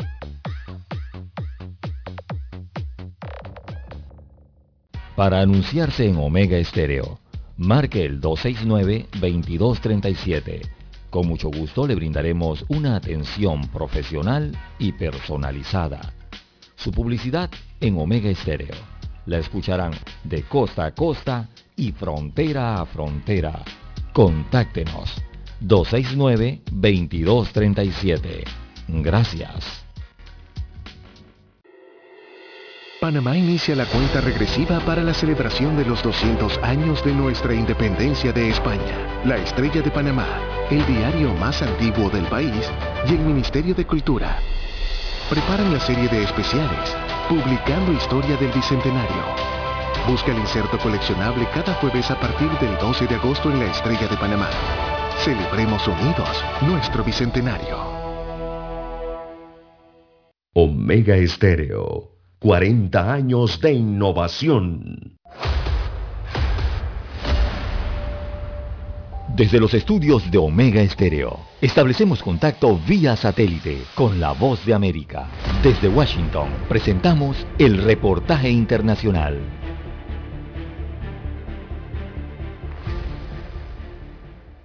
El Observatorio Venezolano de Finanzas evidenció un crecimiento máximo histórico del costo mensual de la canasta alimentaria para una familia de cinco personas, que para el mes de julio se ubicó en 303 dólares y 8 centavos. Se trata de un incremento de 44,32% desde noviembre del año pasado. El economista Ángel Alvarado explica que el costo de la vida en Venezuela aumenta como consecuencia de la política monetaria del gobierno del presidente Nicolás Maduro y no avisora escenarios positivos. Es que una política expansiva primaria, emitiendo dinero a través de la liquidez, y restrictiva secundaria a través del encaje legal. Eso hace que los precios se muevan más rápido que el tipo de cambio y la vida se haga cara, cada vez más cara expresada en dólares. Mirla Pérez, investigadora del Centro de Investigaciones Populares, sostiene que cada vez se vuelve más complicado para un venezolano común resolver su día a día y considera que una de las razones por las cuales no ha habido voluntad política para resolver la hiperinflación es que las precarias condiciones de vida le son útiles al sistema en su propósito de dominar y someter. Entonces la ecuación pareciera muy sencilla, es ir limitando al sujeto a las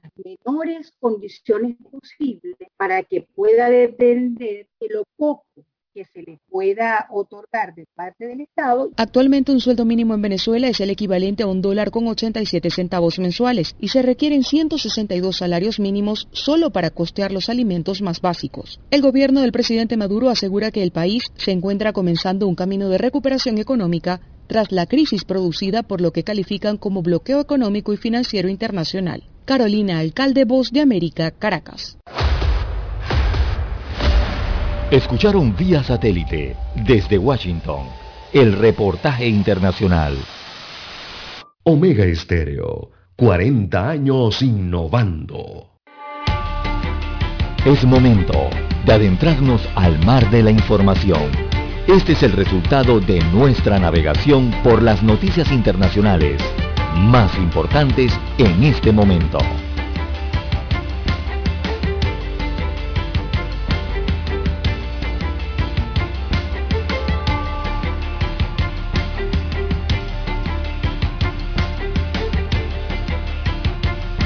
Bien, amigos oyentes, las 6.54, 6.54 minutos de la mañana en todo el territorio nacional.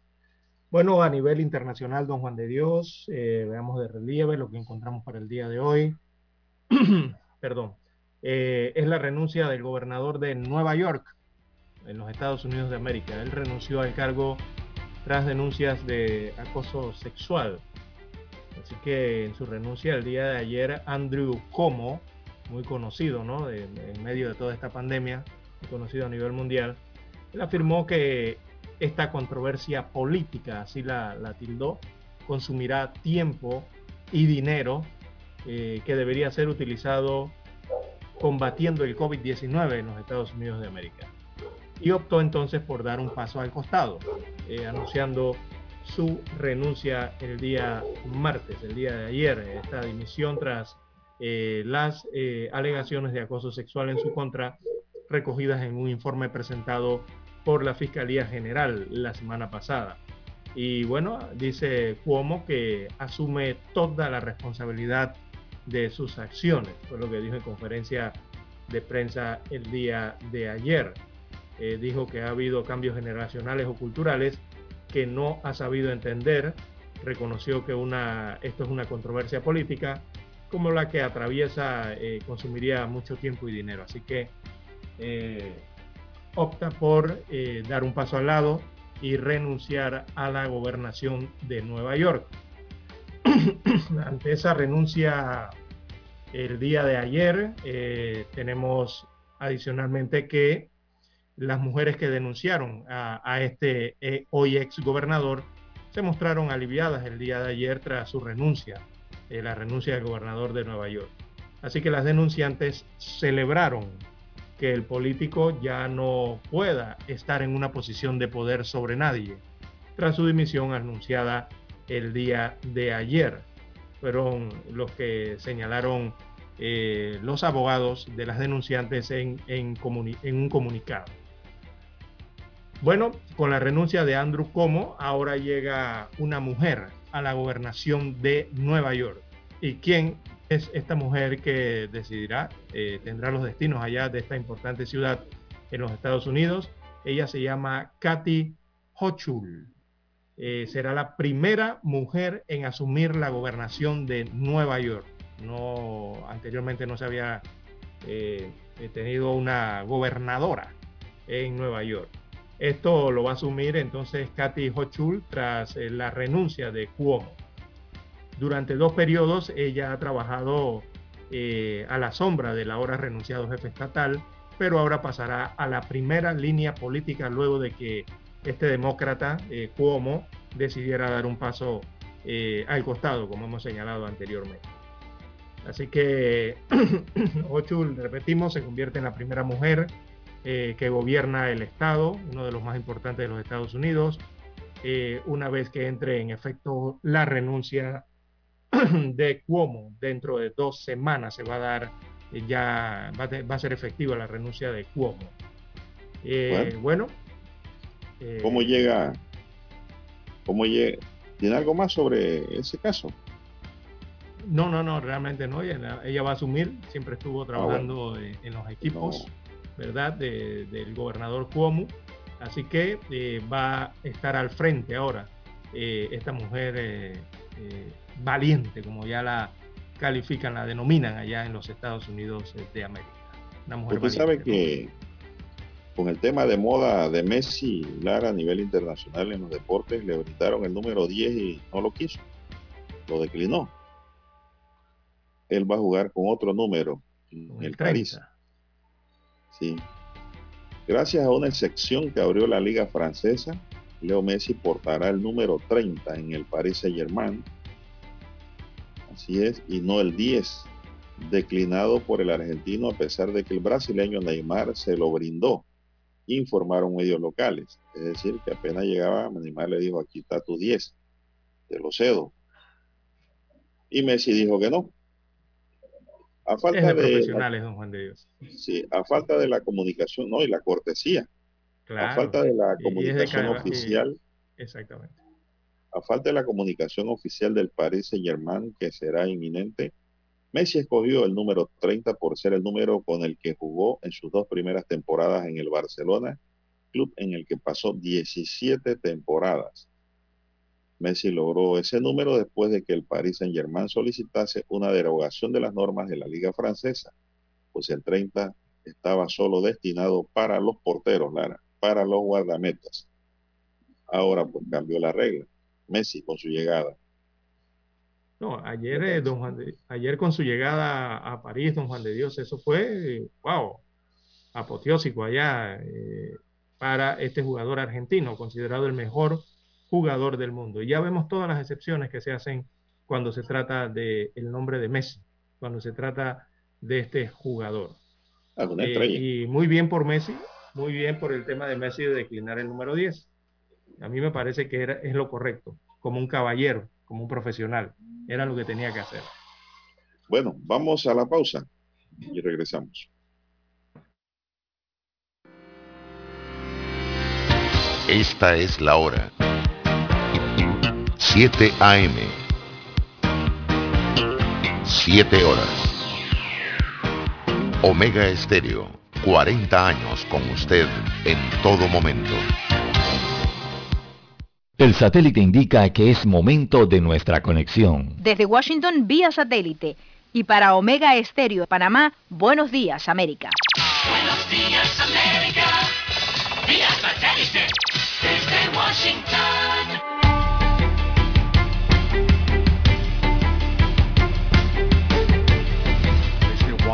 Les informa Henry Llanos. A una situación crítica han llegado los niveles de contagio por la variante Delta en algunos estados del sur de Estados Unidos. Nos informa Jacopo Lucy. Las hospitalizaciones en Estados Unidos por el COVID-19 se han disparado más allá del pico observado en el Cinturón del Sol el verano pasado. Un récord que agota los recursos en Texas, Florida, Luisiana y otros estados críticos que se han resistido a renovar las medidas de salud pública bajo la pandemia. Los niveles de hospitalización por el virus debido a la variante Delta ya superaron los 68 mil en todo el país. Una cifra muy por encima del máximo del verano pasado. Jacopo Luzzi, Voz de América, Washington. Dos distritos escolares en Texas están desafiando una orden emitida por el gobernador Greg Abbott que prohíbe a las administraciones locales emitir mandatos de mascarillas mientras el estado de los suroeste de Estados Unidos enfrenta un aumento dramático de nuevas infecciones por COVID-19. Michael Hinojosa, superintendente del distrito escolar independiente de Dallas, anunció que todos los estudiantes y maestros deben portar las mascarillas. En Venezuela aumenta la preocupación por la ausencia de la segunda dosis de la vacuna rusa Sputnik V. Desde Caracas nos informa Carolina Alcalde. La preocupación invade a miles de venezolanos que desde junio esperan para recibir una segunda dosis y que hasta la fecha no han llegado a Venezuela. El diputado Rafael Veloz rechazó que el presidente Nicolás Maduro no se pronuncie sobre el retraso de las vacunas rusas. Sobre la segunda dosis de la vacuna Sputnik que esperan miles de venezolanos, nada dice. Maduro es muy contundente a la hora de emplazar a quienes dirigen el sistema COVA, pero no se le observa la más mínima intención de hacer lo mismo con el gobierno ruso. Carolina Alcalde, Voz de América, Caracas. El presidente de Brasil, Jair Bolsonaro, sufrió una importante derrota en el Congreso cuando legisladores brasileños no aprobaron su propuesta de exigir recibos impresos de algunos dispositivos de voto electrónico. Bolsonaro ha insistido en que hacen falta recibos impresos para evitar el fraude sin presentar ninguna prueba de que el sistema brasileño de voto electrónico sea vulnerable a la manipulación. Sus aliados necesitaban 308 votos para aprobar el cambio constitucional, pero solo consiguieron 229 el martes por la noche. En un anuncio muy especial de las Fuerzas Armadas estadounidenses, se eh, repartió a partir del próximo mes el rol del plan presentado por el Pentágono para uh, vacunación de todas las Fuerzas Armadas en memos distribuidos a todas las tropas. Los altos mandos aseguran que la vacuna es un paso necesario para mantener la presteza militar. El secretario de Defensa, Lloyd Austin, señaló que el plazo de mediados de septiembre podría adelantarse en caso de que la vacuna reciba la aprobación final de la FDA. El presidente de México, Andrés Manuel López Obrador, mantuvo una cordial llamada telefónica con la vicepresidenta de Estados Unidos, Kamala Harris. Nos informa Sara Pablo. El presidente de México, Andrés Manuel López Obrador, y la vicepresidenta de Estados Unidos, Kamala Harris, conversaron sobre la situación en la frontera común y la crisis sanitaria provocada por el coronavirus. Estamos manteniendo muy buenas relaciones con el gobierno de Estados Unidos. Se mantuvo una muy buena relación de respeto, de colaboración con el presidente Trump y lo mismo con el presidente Biden. Vamos a darle continuidad a la agenda que tenemos en común. Sara Pablo, Voz de América, Ciudad de México. Desde Washington vía satélite y para Omega Estéreo de Panamá hemos presentado Buenos Días América. Buenos días América, vía satélite, desde Washington. La mejor franja informativa matutina está en los 107.3 FM de Omega Estéreo, 530 AM. Noticiero Omega Estéreo presenta los hechos nacionales e internacionales más relevantes del día. 7.30 AM. Infoanálisis. Con entrevistas y análisis con los personajes que son noticia. De 8 y 30 a 9 y 30 de la mañana. Sin rodeos. Con Álvaro Alvarado. De lunes a viernes. Por Omega Estéreo.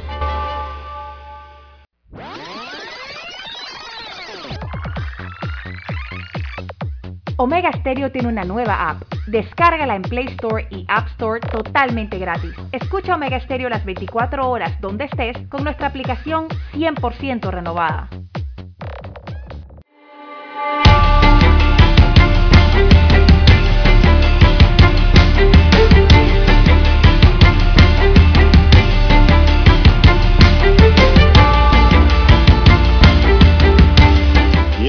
Amigos y amigas de Omega Estéreo, cadena nacional, eh, tenemos hoy invitados, así es. Tenemos a la licenciada Katia Philip, ella es embajadora en campaña de colaboración con mi bus y el vocero director de logística de mi bus. Ellos nos van a hoy a informar sobre las medidas de bioseguridad y la conectividad que tiene mi bus en estos momentos en Panamá para mejorar aún más el servicio que se brinda a los usuarios. Muy buenos días, bienvenidos Katy, bienvenido eh, Juan Yao a los micrófonos de Omega Estéreo. Buenos días, gracias Juan de Dios. Nosotros muy contentos de poder comunicarle a todos sus oyentes esta gran campaña de conectividad con bioseguridad. Buenos días, licenciado. Buenos días, Katy. Sí, así. En efecto, nosotros estamos con la campaña de bioseguridad y conectividad, algo tan importante en el día de hoy, principalmente la bioseguridad que se ha vuelto parte de nuestro diario vivir y por supuesto nosotros responsablemente a través de mi bus estamos con esta campaña, seguimos ahora en conjunto con la conectividad.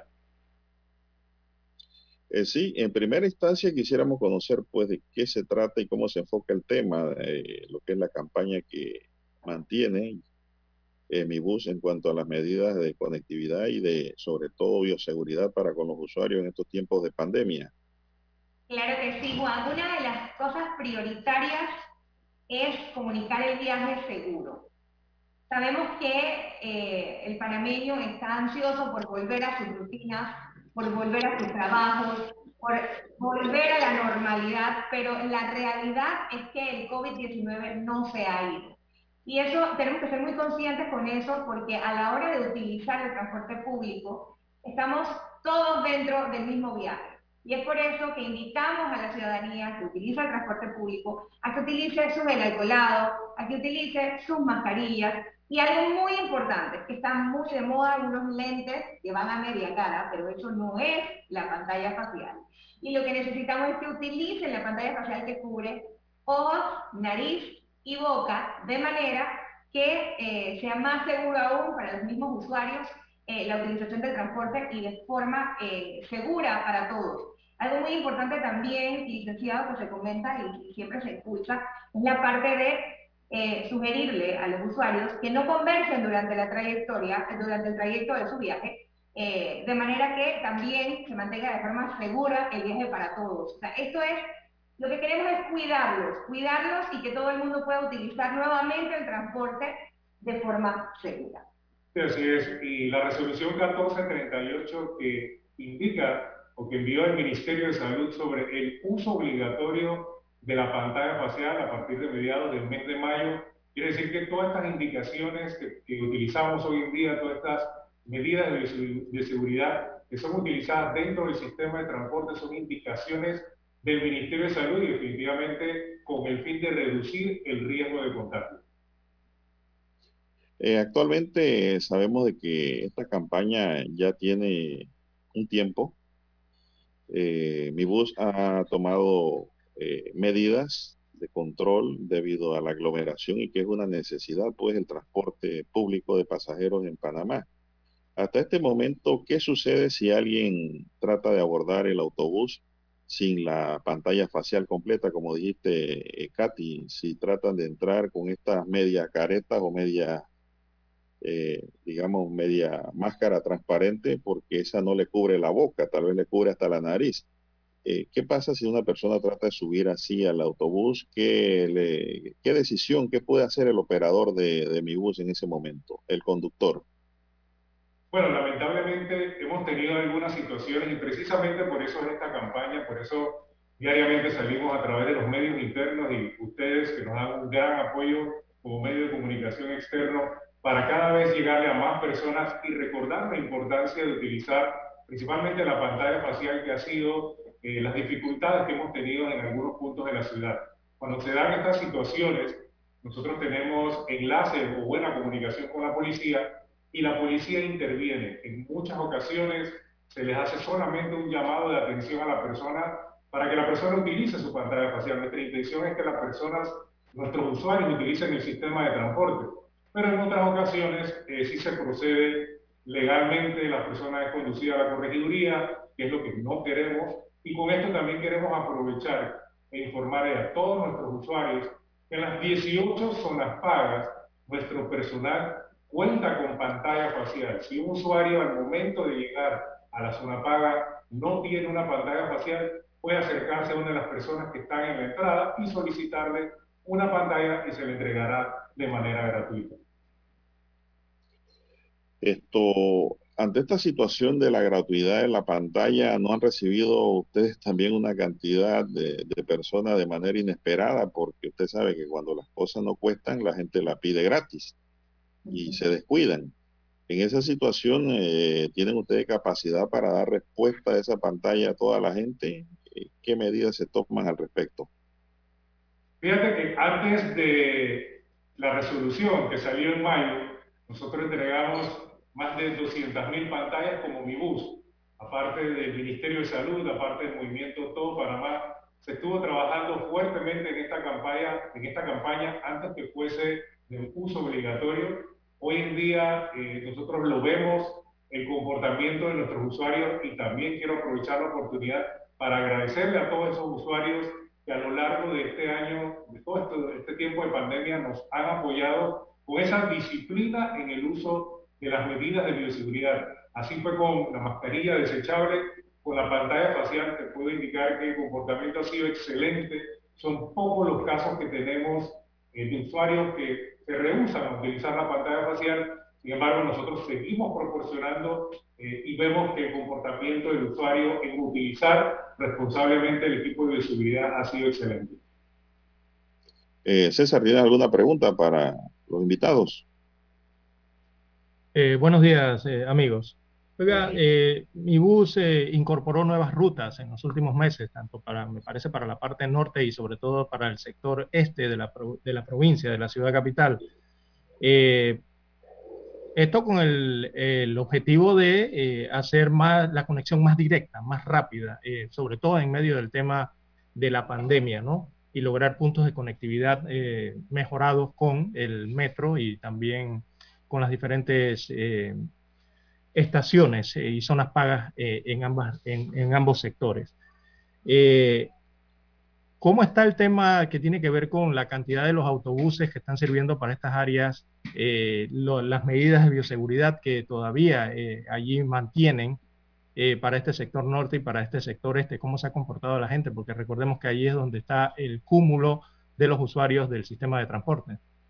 Bueno, yo tengo que decirte, César, que mi bus está trabajando continuamente para la modernización de la red. Eso es algo súper importante, licenciado, porque muchas personas quizás no saben que esto se continúa trabajando. Eh, no es que las rutas que existen actualmente son las únicas que se quedan. Diariamente se trabaja para crear una modernización de la red de manera que llegue a más usuarios en diferentes puntos. Eh, hablando puntualmente de las rutas, licenciado, a ver si nos ayuda con la información de las rutas puntuales que se han trabajado en este último. Nosotros tenemos eh, tres puntos de conectividad grande, que es la zona paga de Pedregal, la zona paga de Los Andes y la zona paga 5 de Mayo. Pedregal eh, es una zona que une todas las rutas del sector este de la ciudad, en donde junto con las rutas complementarias le da una mayor movilidad a nuestros usuarios de ese sector. Preguntabas por rutas nuevas. Nosotros implementamos rutas nuevas en el sector este, eh, extendimos algunas rutas también a lo largo de, al principio de este año principalmente, y va de la mano con la modernización del sistema de transporte y como bien lo dijiste, para buscar esa conectividad entre todas nuestras rutas y también darle la opción al usuario que utilice el metro. De igual manera sucede para eh, el área norte de la ciudad, donde el área de conectividad es la zona paga de los Andes y en el centro con la zona paga eh, 5 de mayo. Es importante recordarle también a todos nuestros usuarios que la conectividad tiene un beneficio en tiempo y dinero para cada uno de nuestros usuarios, ya que se utiliza también el transbordo, que es de manera gratuita, impacta de una manera económica y de un bien para cada uno de nuestros usuarios. Como dato importante o como dato curioso, el año pasado, a pesar de ser un año de pandemia, 12.5 millones de personas se beneficiaron con el transporte. Eso quiere decir que aproximadamente un millón de personas por mes utilizaban el transbordo y se beneficiaban con este servicio que nosotros ofrecemos. Para este año los números han subido un poco más, definitivamente tenemos más personas en la vía y nosotros seguimos eh, impulsando la conectividad que definitivamente impacta de manera positiva para todos nuestros usuarios. Indudablemente que el servicio de autobús en Panamá ha mejorado con la llegada de mi bus.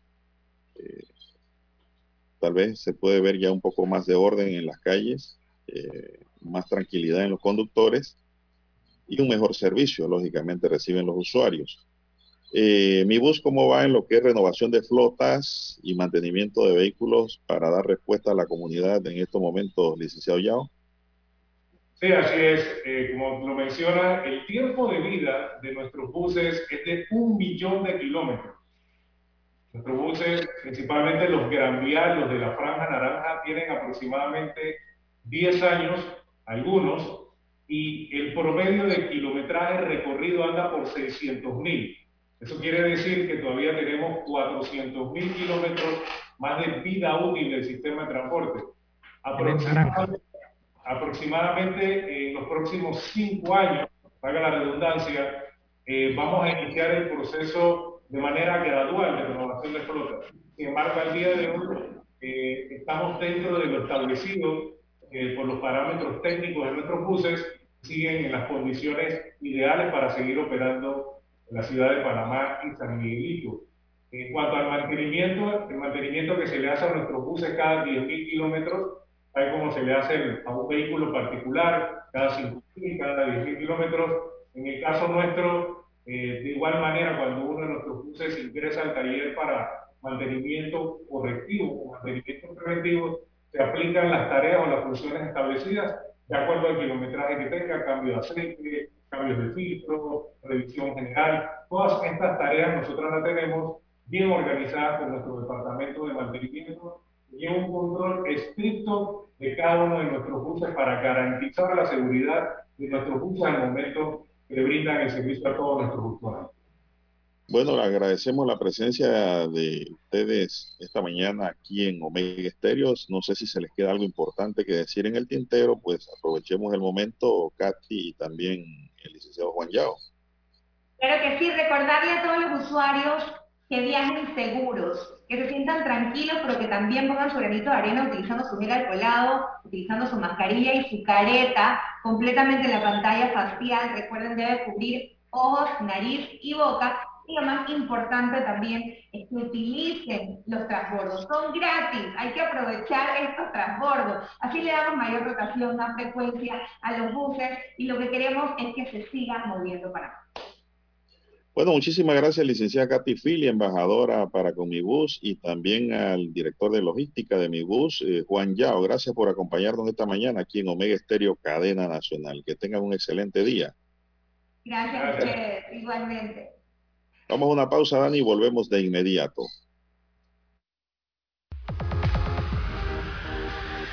Omega Stereo tiene una nueva app. Descárgala en Play Store y App Store totalmente gratis.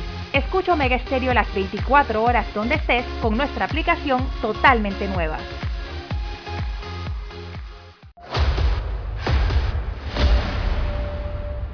Desde los estudios de Omega Estéreo, establecemos contacto vía satélite con la voz de América. Desde Washington, presentamos el reportaje internacional.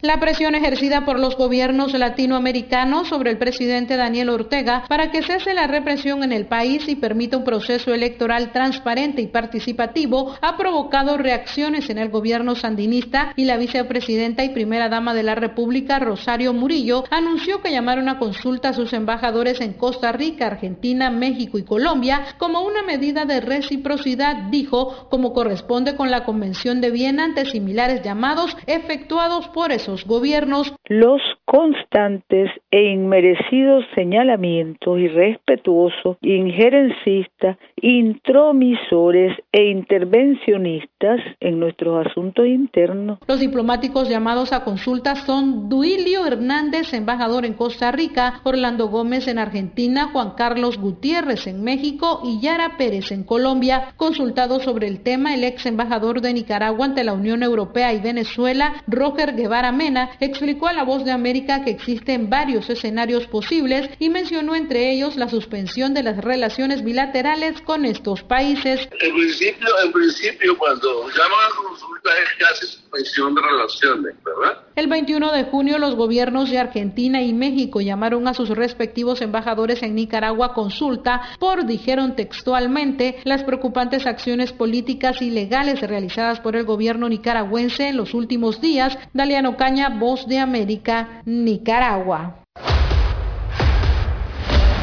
Escucharon vía satélite desde Washington el reportaje internacional. Para anunciarse en Omega Estéreo, marque el 269-2237. Con mucho gusto le brindaremos una atención profesional y personalizada. Su publicidad en Omega Estéreo. La escucharán de costa a costa y frontera a frontera. Contáctenos 269-2237. Gracias. Problemas de tierra, accidentes graves, reclamos a aseguradoras, incumplimientos de contratos, reclamos de herencias, todo asunto civil y penal, consulte al 6614-1445. Ahora contamos con el servicio de asesoría, confección de pliegos de cargos, impugnación y defensa en materia de contrataciones públicas. 6614-1445. 7.30 AM. Infoanálisis, con entrevistas y análisis con los personajes que son noticia. La mejor franja informativa matutina está en los 107.3 FM de Omega Estéreo, cadena nacional.